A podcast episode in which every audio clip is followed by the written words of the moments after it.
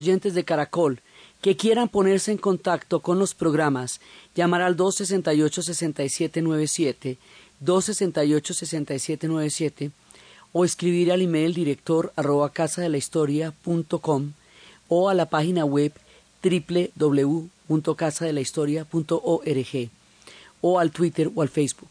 Hoy vamos a ver cómo la historia del petróleo cae sobre Irán como un piano de cola, determinando todo su destino en el siglo XX. El petróleo será la decisión final.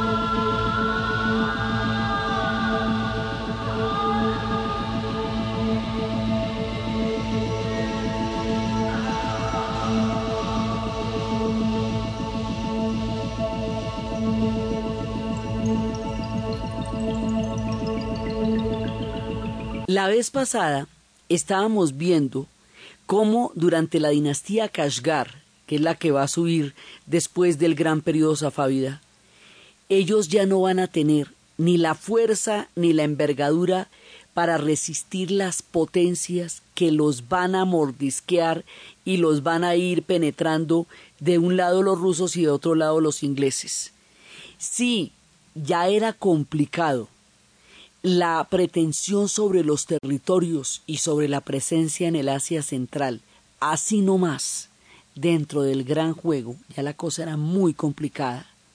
Ahora con el descubrimiento del petróleo, Irán queda condenado, porque va a quedar junto con los demás países, futuros países árabes del Medio Oriente, en la mira del desarrollo de la sociedad industrial y esa mira del desarrollo de la sociedad industrial es la que los va a despedazar y va a ser motivo y generador de la gran mayoría de los conflictos actuales.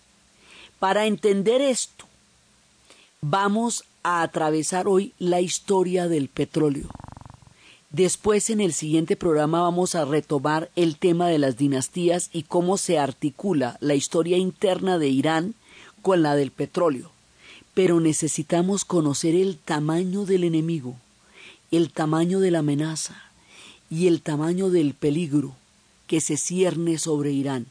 Por eso, en el programa de hoy recorreremos la historia del petróleo. La historia del petróleo es llena de acción, suspenso, intriga, traiciones, engaños, dobles, juegos, sinvergüenzas, piratas, aventureros.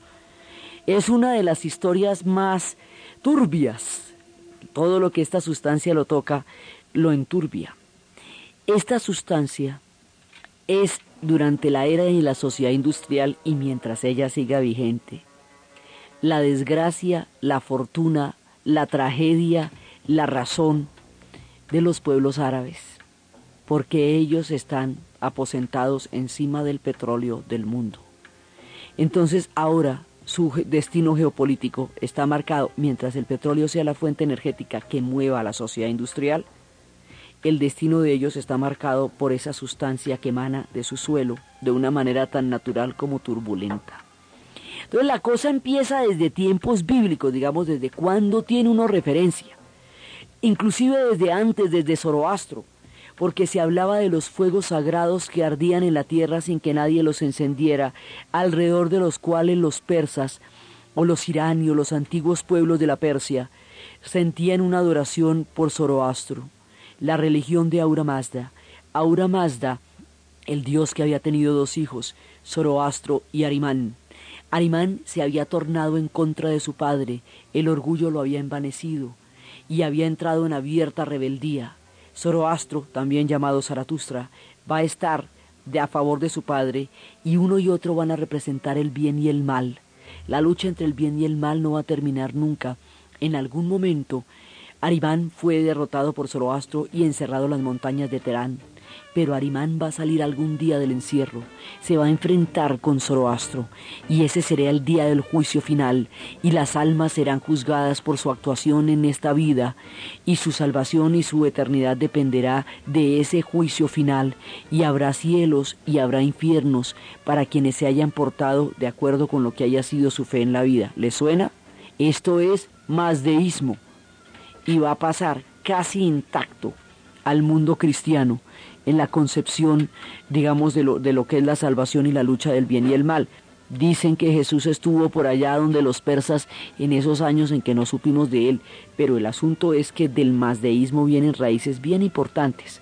Ellos adoraban los fuegos sagrados que ardían en la tierra sin que nadie los prendiera, porque esos salen así, brotan allá. Eso no, no hay que buscarlos, simplemente están ahí, puestos sobre el petróleo.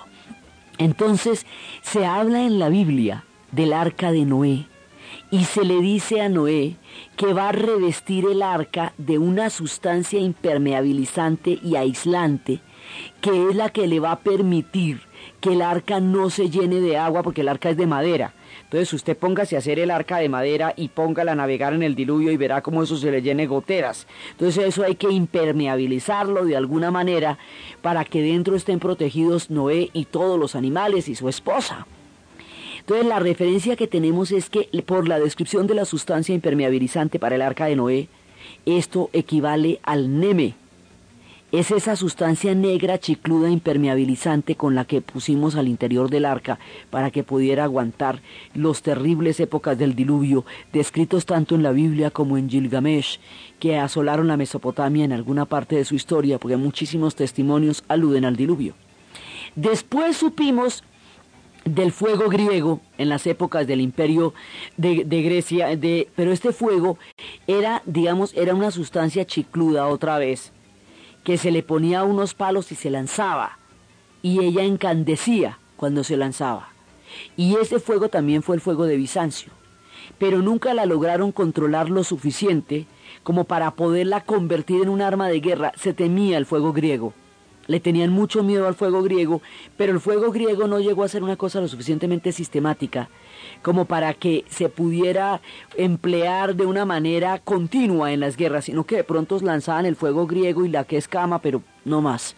Digamos, no lograron manejarlo lo suficiente. El petróleo servía para todo y no servía para nada. Después se volvió un ungüento, una pócima, una pomada que se la untaba a la gente, pero, pero digamos, le tenían mil usos pero no le tenían una destinación específica durante muchos siglos. Un día alguien descubre, ya en el siglo XIX, alguien descubre que un aceite derivado del petróleo que se llama querosene arde durante mucho más tiempo, es mucho más manejable y mucho más eh, duradero que el aceite de ballena. El aceite de ballena era con el que se prendían las lámparas y ahora vamos a aprenderlas con querosene. Entonces el querosene, además porque si no se inventan esta figurita pues se acaban las ballenas, porque precisamente toda la época de la, de la, de la pesca, de, las, de la cacería de las ballenas, era sobre todo para las lámparas en la noche pero de la ballena se utilizaba todo, la piel, los huesos, todo. La ballena no quedaba nada, nada ya sobre la playa y fue toda esa depredación absolutamente terrible y hubo pueblos que inclusive derivaron su subsistencia entera de ser balleneros, como el País Vasco. Los vascos eran fundamentalmente balleneros. Entonces toda la época de los balleneros, que es el siglo XIX, era para prender las lámparas. Pero ahora estamos descubriendo que las lámparas se pueden prender con querosene. Entonces ahí empieza a tener el petróleo una utilidad chévere digamos, práctica, que es el, que, el poder iluminar las lámparas y después esas lámparas las van a volver faroles en la calle y ahí empezamos a tener alumbrado público. Y cuando tenemos alumbrado público ya empieza a conquistarse la noche y las horas se van prolongando. Pero entonces, Thomas Alva Edison se inventa la bombilla eléctrica y el mundo ha conocido la electricidad y este acto de magia y sortilegio que hace Edison, que es Alba Edison, que es ir, ir montando en, una especie de parque mágico que él tenía, que lo llamaban el mago negro por ese parque, el tipo va creando una cantidad de bombillas de manera que la gente, a medida que va subiendo las escaleras, se van prendiendo las bombillas eléctricas por primera vez.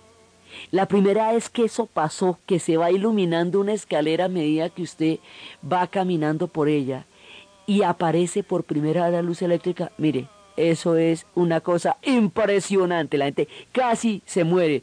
Y por eso lo tenían mucho más como un mago que como un inventor. Porque el hombre, además de ser inventor, era espectacular. Pero la bombilla, entonces si tenemos la bombilla, ¿qué hacemos con el querosene? Entonces, mientras tanto, ¿qué hacemos con eso? Entonces van a haber dos decisiones que le van a dar al petróleo una importancia capital. Por un lado, hay un montón de gente al mismo tiempo que se está inventando, los inventos son colectivos, las patentes son individuales, pero los inventos son colectivos.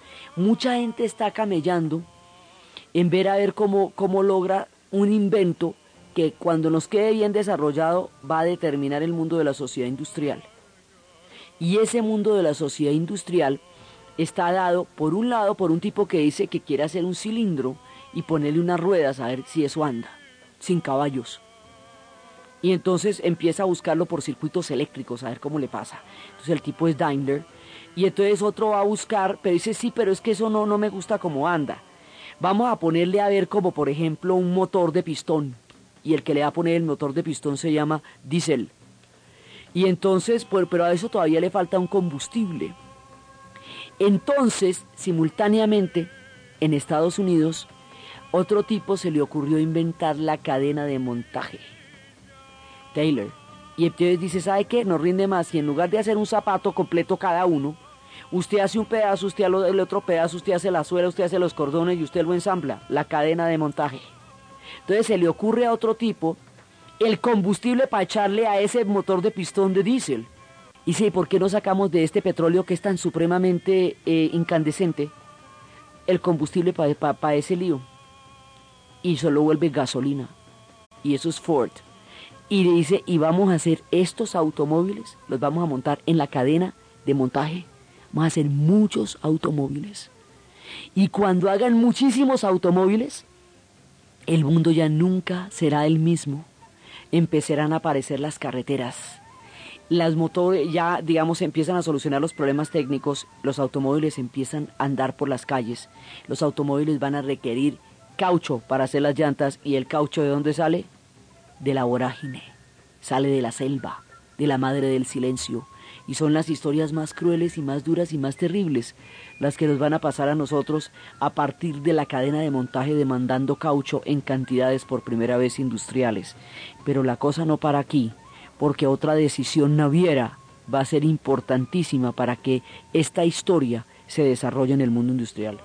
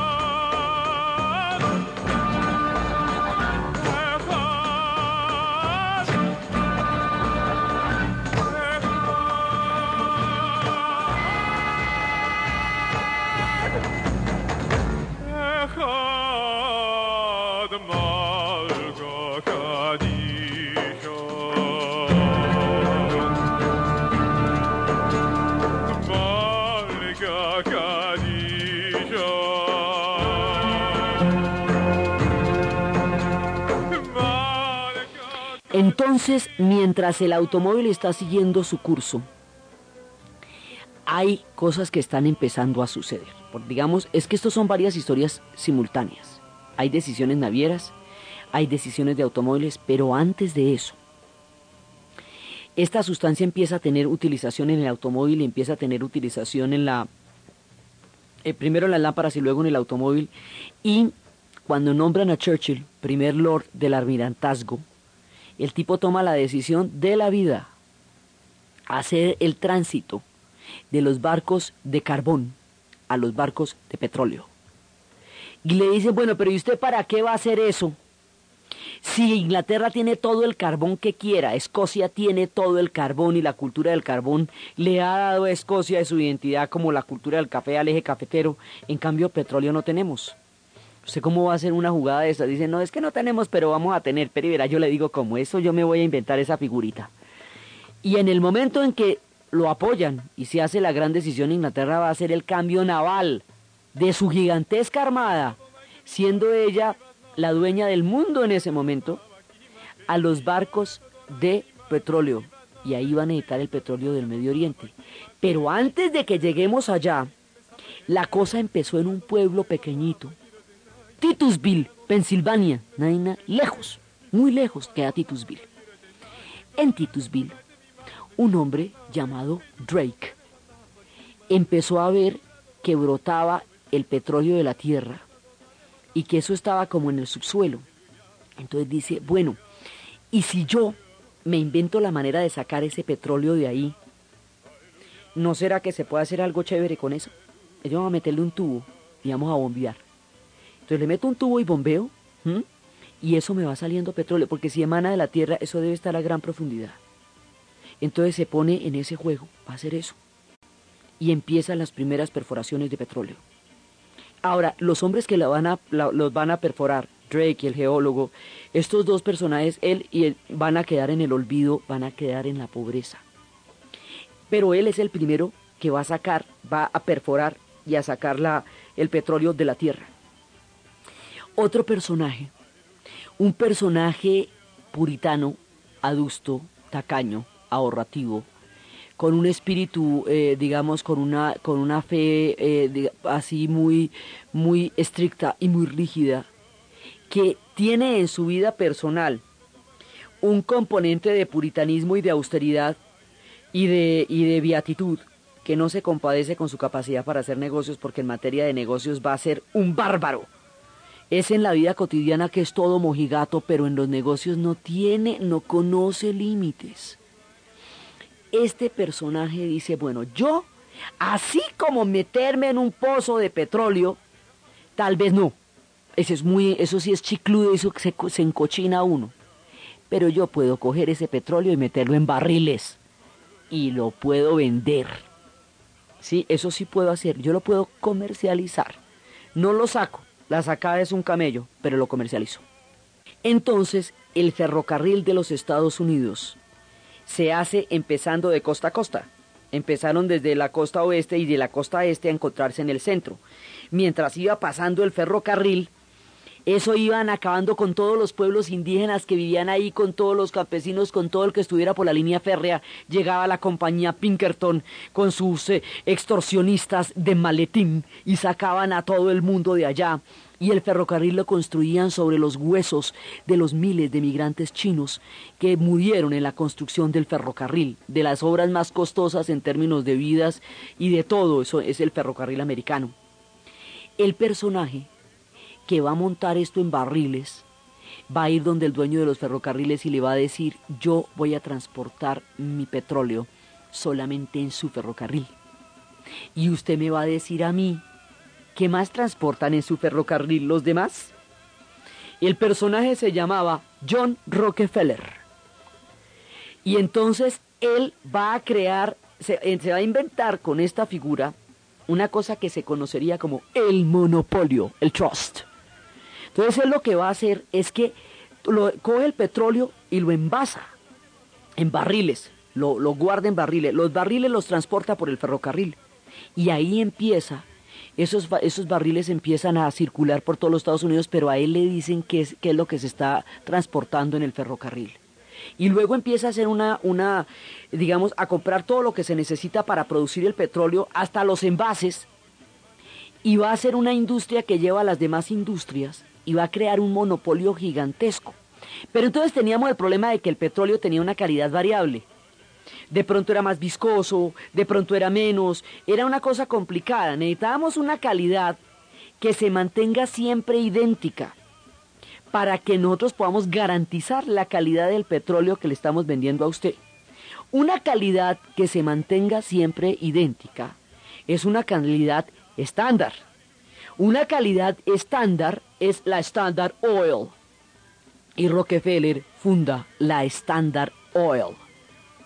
Y le queda una compañía tremenda. Y luego empieza a comprar absolutamente todas los, los, las industrias subsidiarias que se necesitan para sacar el petróleo y comercializarlo. Y va a llegar a tener una fortuna gigantesca y no toca un centavo y sus hijos tampoco no los dejan ni comprarse zapatos. Todo el mundo vive en la más absoluta austeridad y el hombre hace una fortuna de esas como las del señor Burns, ¿sí? Pero nadie toca nada porque es un puritanismo y un ascetismo terrible y tiene unos problemas familiares muy grandes porque nadie está contento con ese esquema familiar tan supremamente eh, difícil y rígido. Es después que va a hacer fundaciones, pero así como que se haya comprado un trajecito alguna vez fino, jamás es amasando las fortunas. Ahora, eso sí no se detiene ante nada, ni ante el chantaje, ni ante el monopolio, ni ante el doble juego. No, no, no, no, no, todo. Y después es que van a ser las grandes fundaciones. Pero los orígenes son bastante complicados y a Drake nunca le va a dar un crédito por la, por la perforación del petróleo. Queda en el olvido. Ahora, el petróleo se está produciendo solamente en Pensilvania. Se está produciendo solamente en Estados Unidos. Pero petróleo hay en otras partes. Entonces, petróleo, y la, y la idea es que el petróleo se tiene que poder transportar. Entonces, mientras Rockefeller está aquí produciendo la Standard Oil, la Standard Oil se vuelve la compañía de petróleo en el mundo y la llaman la Gran Casa. Al otro lado del mar, en Europa, hay un inglés, hijo de un papá, Marcus, eh, se llamaba Samuel Marcus, se llamaba. El papá de él había hecho una fortuna con las cajitas de concha de nácar. En las películas inglesas se ven esas cajitas de concha de nácar que son todas bonitas donde se guardan los tocados y los areticos y las cositas. Él hacía cositas, cajitas de conchas de nácar, plumitas, pero muchas. Y había amasado una fortuna con eso. Su hijo va a intentar crear una compañía petrolera. Va a incursionar con la fortuna de su padre en el petróleo. Dice, yo voy a encontrar la manera de comercializar el petróleo en Europa. Y en cariño por las conchitas de su padre, le va a poner a la compañía que va a crear, es una compañía con capital mixto, pero le va, le va a poner, como decía su padre, el nombre de la conchita. Esa compañía va a ser la Shell, por la conchita. Entonces, eso va a ser un capital mixto con los holandeses también. Y los holandeses van a fundar otra, Kessler va a fundar otra compañía que se llama la Dutch. Sí, porque es que así es que le dicen a los holandeses. Entonces se funda la Shell y la Dodge. Pero el que realmente va a hacer la fusión de la Shell y la Dodge para hacer una compañía gigantesca, grandota, va a ser Dieterding, que es el que realmente se va a quedar con toda la jugada. Dieterding no es ni inventor ni nada de eso, lo que es es un avión para los negocios. Y fusiona las dos compañías que quedan con un capital mixto anglo-holandés que es, que la, que es la, fusión de las dos. Y eso queda una shell grandota, la de Kessler y la de, y la de Marcus. Ahora, nosotros teníamos el problema de que el petróleo no se podía transportar porque el querosene es altamente inflamable. Eso no se podía transportar. Entonces había que solucionar la manera de, de transportar el petróleo para poderlo comercializar en Europa. Entonces la manera como se va a hacer eso es inventándose, y eso lo va haciendo Marcus también, se va inventando una especie de cámara, porque, de, porque además tenemos el problema de la densidad del petróleo. Entonces, esa densidad, si usted la montaba, era inflamable. Entonces, tenemos una especie de cámara donde vamos a guardar el petróleo para que no nos estalle, el petróleo y el querosene, para que no nos estalle, porque es que eso usted piensa en eso y estalla. Entonces se inventa, en principio se inventa los buques cisterna.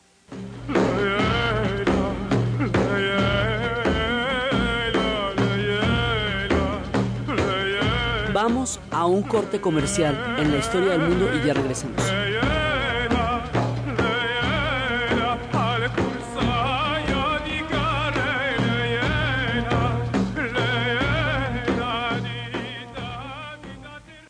Última hora Deportiva Caracol.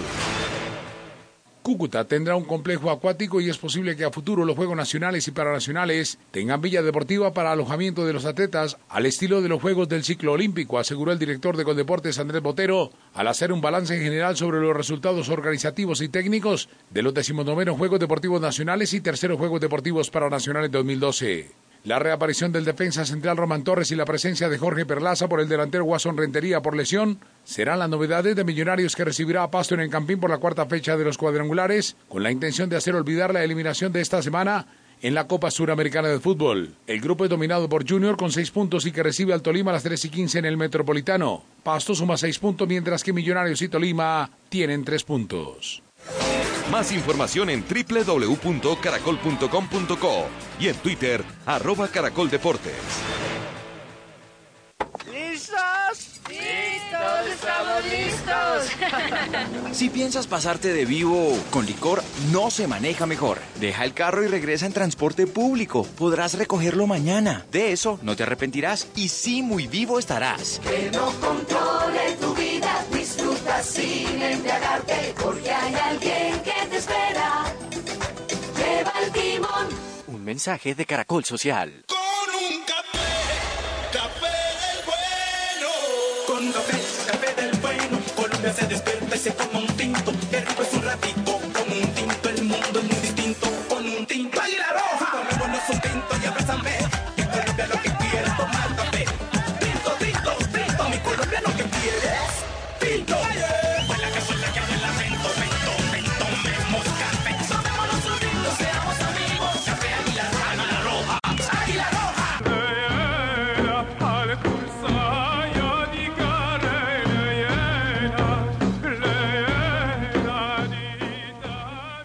Pero el primer buque cisterna, que es un invento demasiado rudimentario en ese momento, porque es simplemente un tanquecito, como una compuerta que usted tiene dentro del barco donde va a guardar el petróleo para que no se riegue, es decir, para no transportarlo en bidones. Porque es que imagínese que un incendio en un barco no hay manera, eso no lo conjura nadie. Entonces, para no transportarlo en bidones, porque es imposible, lo vamos a transportar en un tanquecito. Pero eso es tan peligroso que ningún marinero se monta en un barco que transporte eso. Entonces, la solución para hacer el primer experimento de transporte de petróleo a ultramar de Estados Unidos a Europa en un barco que tenga en un buque cisterna es que van a coger a los marineros que estaban en el puerto, a los que estaban completamente borrachos, caídos, tirados en el piso que no sabían de dónde eran vecinos. Los cogieron así a grandotes como son, los echaron en el barco y cuando los tipos se despiertan, en el guayabo más pavoroso están en ultramar en un buque cisterna. Y la carga es petróleo y querosene, que es lo que más le da miedo a los marinos en el mundo. Y ese fue el primer viaje del buque cisterna. Pero no podemos sistematizar la borrachera de los marineros para transportarlos en los buques cisternas, porque además ya se la saben, ya la segunda vez no se emborrachan tanto como para que en ultramar les coja el guayabo en un buque cisterna. Entonces, lo que hace Marcus es prometer sistematizar eso y técnicamente eh, mejorar el recurso para que sea mucho más seguro, para que se puedan empezar a transportar los barcos. Entonces, aquí es que se hace la conexión que permite que ese petróleo que salió de Estados Unidos pueda llegar a Europa y estas dos, que son la, la Dodge y la Shell, son las que van a comercializar ese petróleo en Europa. Pero mientras tanto, las fuentes de petróleo están por un lado en Estados Unidos, pero es que también están en el otro lado. En el, el país que hoy se llama Azerbaiyán tiene una capital que se llama Bakú y en Bakú hay petróleo en grandes cantidades. Entonces ahí viene otro personaje que es el que nos va a aparecer acá, que es un personaje, un sinvergüenza impresionante, porque ese, lo que es es un especulador y a punta de bluff logra las concesiones del petróleo de Medio Oriente.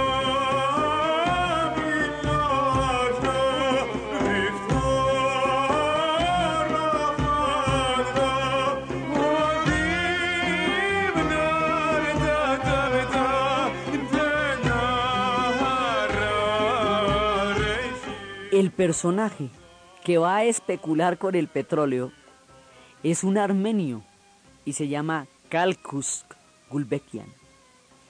Los armenios son un pueblo sufridísimo porque los armenios han sido repartidos entre el imperio ruso y el imperio turco otomano a lo largo de los siglos y cada cual se ha mordisqueado un pedazo de la tierra de Armenia.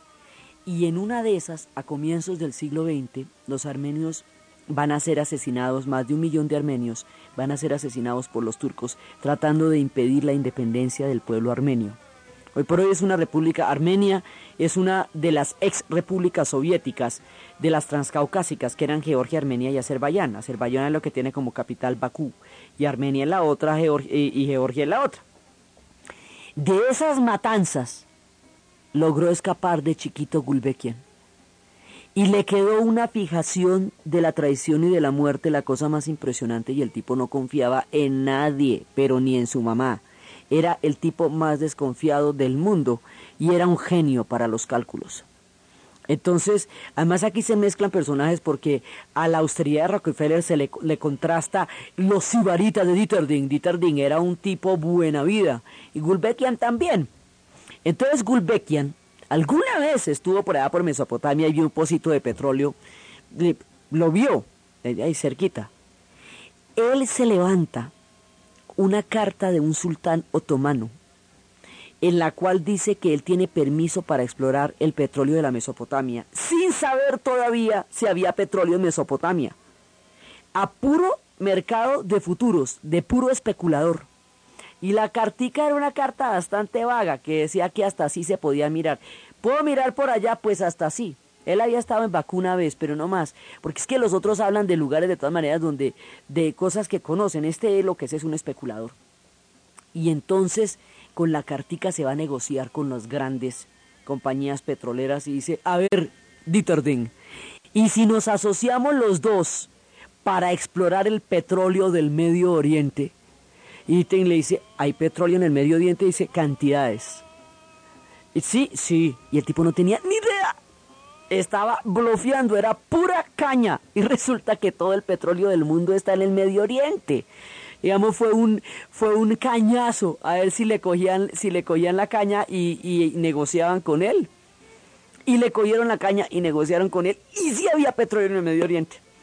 Esa, mejor dicho, fue, él fue el primer sorprendido cuando vio que todos esos pozos eran tan grandes. Dijo, uy, entonces, porque él ni había ido allá siquiera, él era armenio.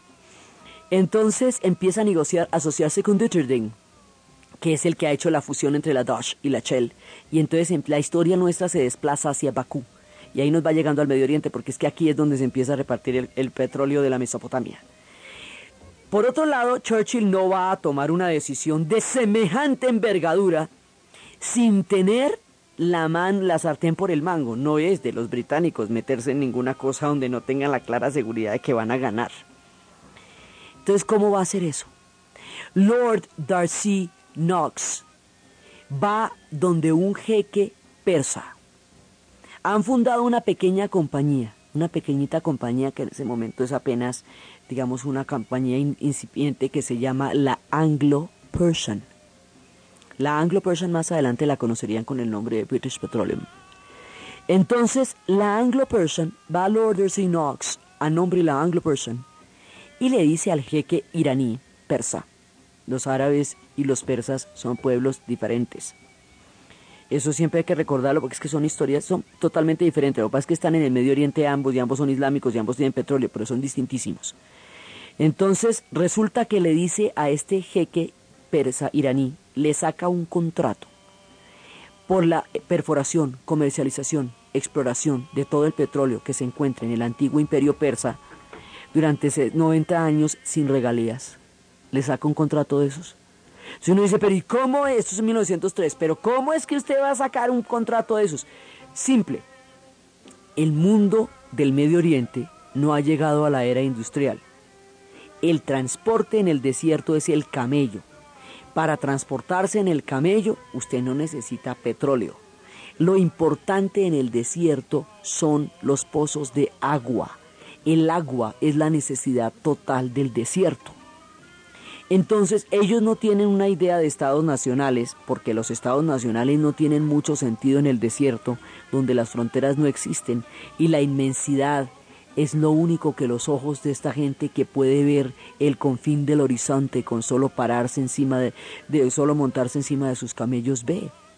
Entonces, el trato que le están ofreciendo no significa particularmente mucho para el jeque iraní comprometer ese recurso porque no, no es particularmente importante para su pueblo ni para él mismo.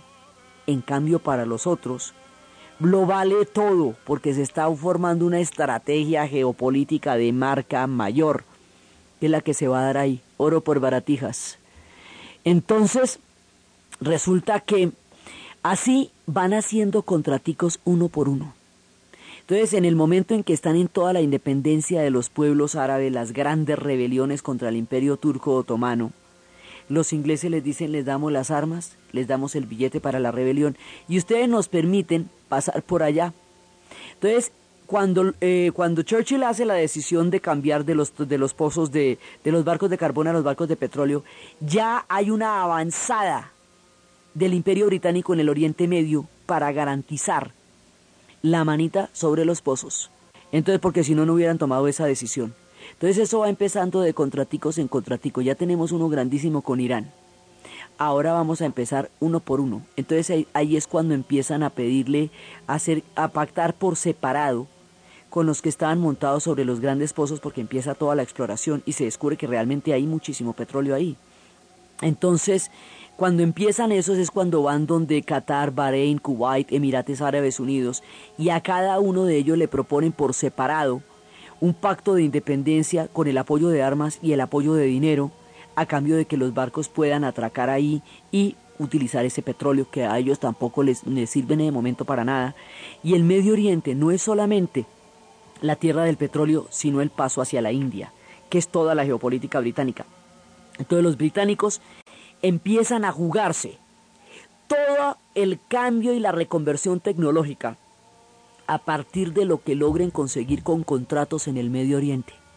Pero como el Medio Oriente en este momento es parte del imperio turco otomano, entonces es a través de las rebeliones que los pueblos árabes están haciendo contra los turcos que los ingleses van a entrar en el mundo del petróleo apoyando a los pueblos árabes a través de armas y dinero a cambio de petróleo y se van asegurando, porque ellos no se van a lanzar a hacer una conversión tecnológica de estas sin tener la seguridad de que la pueden llevar a cabo o si no se hubiera arruinado el imperio y lejos de arruinarse. Entonces aquí ya se nos convierte, la Anglo-Persian se nos convierte en un asunto de Estado. O sea, esto ya representa directamente los intereses de la corona británica y ya no tiene el carácter de una compañía de una por sí sola, sino que esto ya son los intereses de la corona británica los intereses de la corona británica la hacen terriblemente lenta también en términos de negociación y están negociando con muchos pueblos a la vez. Entonces, en ese momento, el oficial británico que estaba encargado de la Arabia Saudita le dice a los norteamericanos, esta gente necesita un socio por allá y ahí hay una posibilidad para ustedes también. Entonces, es, ese tipo va a ser el padre de, de, Kim Philby, que es el gran traidor de los círculos de Cambridge, que es el que le va a hacer un topo de los soviéticos durante la Guerra Fría por 30 años. Ese papá le dice a los norteamericanos, vea, aquí hay una papayita. Es importante que ustedes entren acá. Entonces los norteamericanos hacen presencia en la zona con la Arabia Saudita de las compañías, porque la estándar al principio era la gran casa. Luego la Shell y la Dodge le montan la competencia, porque Dietering lo que hace es montarle la competencia a Rockefeller y después Rockefeller va a enfrentar la ley antimonopolios, que es la que le va a fragmentar las empresas. Y entonces ahí empieza, digamos, una, una pugna feroz por las compañías. Entonces, por un lado está la Standard Oil, por otro lado está la Shell, y por el otro lado está la Anglo-Persian. Y esas tres compañías están en la jugada y cada una representa los intereses de un país o de un imperio. Entonces, la Anglo-Persian se demora en tomar las decisiones porque eso tiene que consultar con la corona británica. La, estándar no. Entonces, cuando llega la estándar, la estándar logra pactar con la Arabia Saudita y logra tener acceso a los yacimientos de la Arabia Saudita de una. Y ya hay presencia de la Standard Oil en la zona. Entonces cada una de estas compañías va a pugnar por los intereses, digamos, coloniales o imperiales, los intereses que están representando, a través de la rebelión de los pueblos árabes. Entonces la rebelión de los pueblos árabes ya está más comprometida que quién sabe qué, y los árabes no lo saben todavía porque no conocen el valor que tiene para la sociedad industrial su petróleo. Cuando lo conozcan, será profunda su amargura.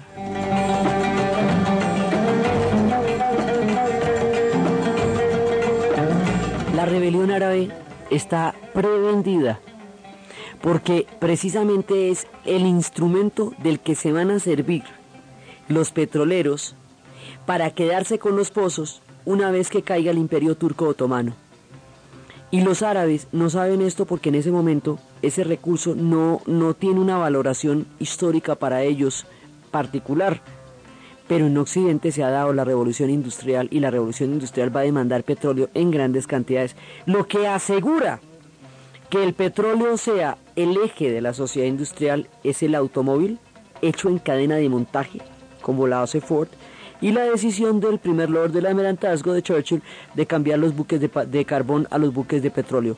Con la naviera, con el automóvil, el petróleo se convertirá en la fuente energética del transporte del siglo XX y aún no hemos volado los primeros aviones de los hermanos Wright porque cuando la aviación requiere el petróleo, entonces todo va a empezar a funcionar con el petróleo. Eso se va volviendo importante hasta llegar a tener hoy 500 derivados, incluida la licra. Entonces, resulta que hasta ahora estamos en cómo se van a meter en el Medio Oriente. Se meten en el Medio Oriente apoyando la rebelión de los árabes contra los turcos. Finalmente, el imperio turco otomano cae. Ya están comprometidos Qatar, Bahrein, Kuwait, ya está comprometida la Arabia Saudita, digamos, ya los pozos principales están negociados ya está, digamos, a través de las armas y el dinero y todo, ya está negociado los pozos como son. Y el imperio turco otomano cae.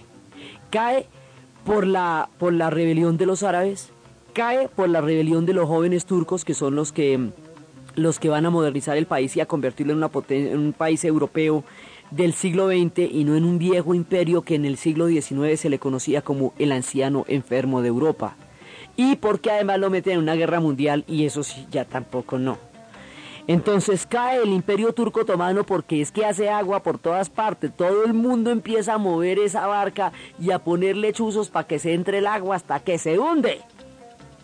Cuando se está hundiendo el imperio turco otomano y se lo están repartiendo entre las multinacionales del petróleo, en ese momento aparece Gulbekian una vez más, armenio él, y dicen, bueno, está bien, pero ¿cuáles son los límites del imperio turco otomano?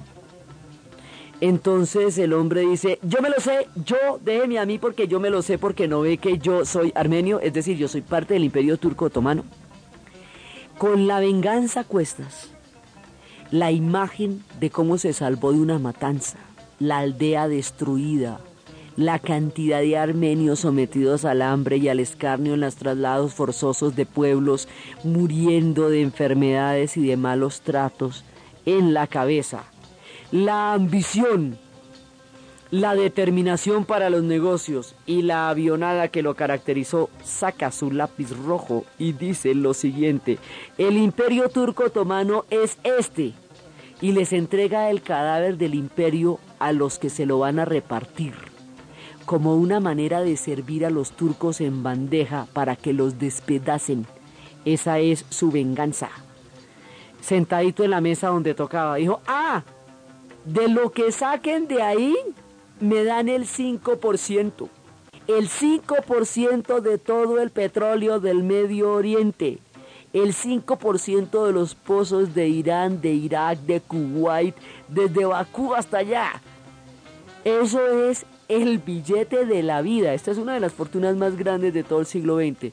Eso haría que a este hombre lo conocieran como el hombre del 5%. Este tipo, con un papelito del sultán, inventándose una cosa que no sabía si existía, logró quedarse con la mayor tajada a nivel individual. Él tenía una compañita ficticia que era puro papel que se llamaba la Turkish Petroleum, el petróleo turco, pero eso no existía, eran puros papelitos. Él tenía su compañía de papel. Entonces se sentaba, porque uno dice, ¿por qué van a sentar este tipo entre las petroleras? ¿A cuenta de qué? Pues porque él tenía su papelito de compañía, la compañía era pura carreta, pero él tenía su papelito de compañía. Ahora, este personaje, que es como el Alcibiades del petróleo, este personaje hace poner sobre el tapete una cuestión muy importante. La razón por la cual él tiene derechos sobre el imperio turco otomano es porque el sultán le dio una carta donde lo avala para la exploración del petróleo y por lo tanto él se presentaba como el encargado de explorar el petróleo en Mesopotamia. Pero el imperio turco otomano ha caído, el régimen del imperio turco otomano ha caído y se lo están repartiendo. ¿Serán mis contratos anteriores con los sultanes válidos ahora que no hay sultanes? Cuando cae un régimen y usted ha hecho contratos con ese régimen, los contratos que hizo con ese régimen valen para la posteridad ahora que ya no están los mismos en el poder? Pregunta Gulbekian. Y la pregunta tiene unas vigencias que te vieras tú. Entonces, bueno, finalmente, a cambio del lápiz rojo, le dicen que vale, que todo bien y le, le avalan la palabra del sultán cuando ya ha caído el imperio turco otomano. En ese momento, sobre los yacimientos de petróleo, sentados en la mesa de la repartición, se crean los límites de lo que más adelante van a ser los países en el Medio Oriente. Por eso los países del Medio Oriente no corresponden a las culturas, no corresponden a las tribus, no corresponden a los pueblos, sino a los yacimientos de petróleo. Y es allí, sentados en la mesa del lápiz rojo, la Anglo-Persian, la, la Dutch y la Shell, la Standard Oil, todas las grandes compañías van trazando el mapa del Medio Oriente. El mapa del Medio Oriente es el resultado del petróleo, no el resultado de la rebelión árabe. Este no es el proyecto de Lawrence, esta no es la Gran Siria. Este es el petróleo trazando los límites de lo que serán los países, de los pueblos que lo van a producir en mayores cantidades en el mundo actual. O sea que como estos pueblos nacen como países, sobre la base de una traición, no solamente han sido repartidos entre Inglaterra y Francia como nación, sino que sus límites han sido creados por las compañías como pozos y perforaciones para establecer dónde están los límites de uno y dónde están los de otro. Entonces por eso es que tenemos estas cosas de Irán y de Irak, que siendo los iraníes los chiitas, sus santuarios estén en Irak y la población de Irak sea chiita, cuando Irak es árabe y la mayoría de los países árabes son sunitas. Todo ese enredo tejemanejudo es porque no fueron repartidos ni consultados en su repartición de acuerdo con sus tierras ni con sus culturas, sino con el petróleo, y eso fue lo que hizo que los kurdos quedaran por puertas, quedaran sin Estado, mientras se creaban los límites de Siria, Irán, Irak, el sur del antiguo imperio ruso y Turquía, y esa parte que se repartió en países era el Kurdistán. Y el Kurdistán es la zona donde más petróleo hay. Así, el gran juego, toda la geopolítica entre Rusia e Inglaterra. El petróleo, como motor e hilo conductor de toda la historia. La disolución del imperio turco otomano y su repartición dentro del juego de las grandes potencias van a determinar un destino común para todo el Medio Oriente. Entonces, si bien la historia de Persia es tan particular y tiene tantas diferencias, la geopolítica, el petróleo y el colonialismo la van a igualar con la de los árabes porque ella se va a volver una especie de semicolonia, como estábamos viendo la vez pasada, estaba intervenida ya de una manera muy importante en su, en su propia autonomía nacional. Entonces, de aquí para adelante, ellos van a estar movidos por todos los hilos de las grandes potencias y van a crearse todos los conflictos de la era moderna. Después vamos a ver incluido el, el, el conflicto árabe-israelí, todo el conflicto kurdo, todo, y la guerra, la futura guerra Irán-Irak, todo va a salir de estas reparticiones del petróleo. Entonces, este recorrido nos lleva a ver contra quién se estaba enfrentando Irán. Irán se enfrenta contra un enemigo gigantesco y ellos están debilitados y divididos cuando las potencias se hicieron tan fuertes y el petróleo determinó la suerte de la sociedad industrial. Por eso su destino en el siglo XX estaba jugado de antemano, antes de que empezara el siglo. Y la dinastía Kashgar no ayudó a que esto fuera mejor y la Pavlevi tampoco lo va a hacer.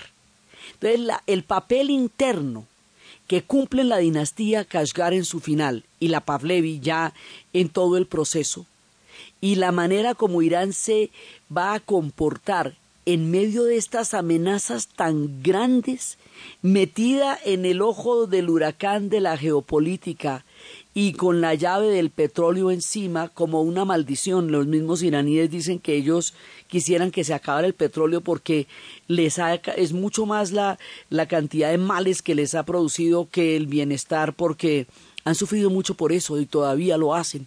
Entonces, la manera como todos estos elementos ajenos a la historia de Irán la van a determinar y la van a convertir en una parte de todo este gigantesco ajedrez geopolítico de finales del siglo XIX y comienzos del siglo XX, es lo que vamos a ver en nuestro siguiente programa, ya metidos en los pies de Irán, después de haber recorrido toda la historia del petróleo, más como una gigantesca amenaza que como una ventaja de la naturaleza de aquellos pueblos de Zoroastro donde los fuegos ardían en la tierra sin que nadie los perdiera, sin que nadie los prendiera. Entonces, desde los espacios de la geopolítica del petróleo, de las cadenas de montaje, de los fuegos de la tierra, del destino de Irán, de la suerte del Medio Oriente, del origen de los actuales conflictos, alrededor de la sustancia viscosa que hemos invitado a nuestro programa y que va a ser la que en últimas determine el destino de Irán, en la narración de Ana Uribe, en la producción Jesse Rodríguez y para ustedes, feliz fin de semana.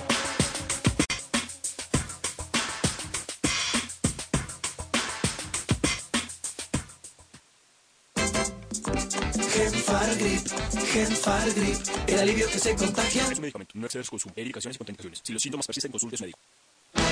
Todo lo que pasa, pasa en Caracol Radio. Última hora Caracol. Dirige Diana Calderón.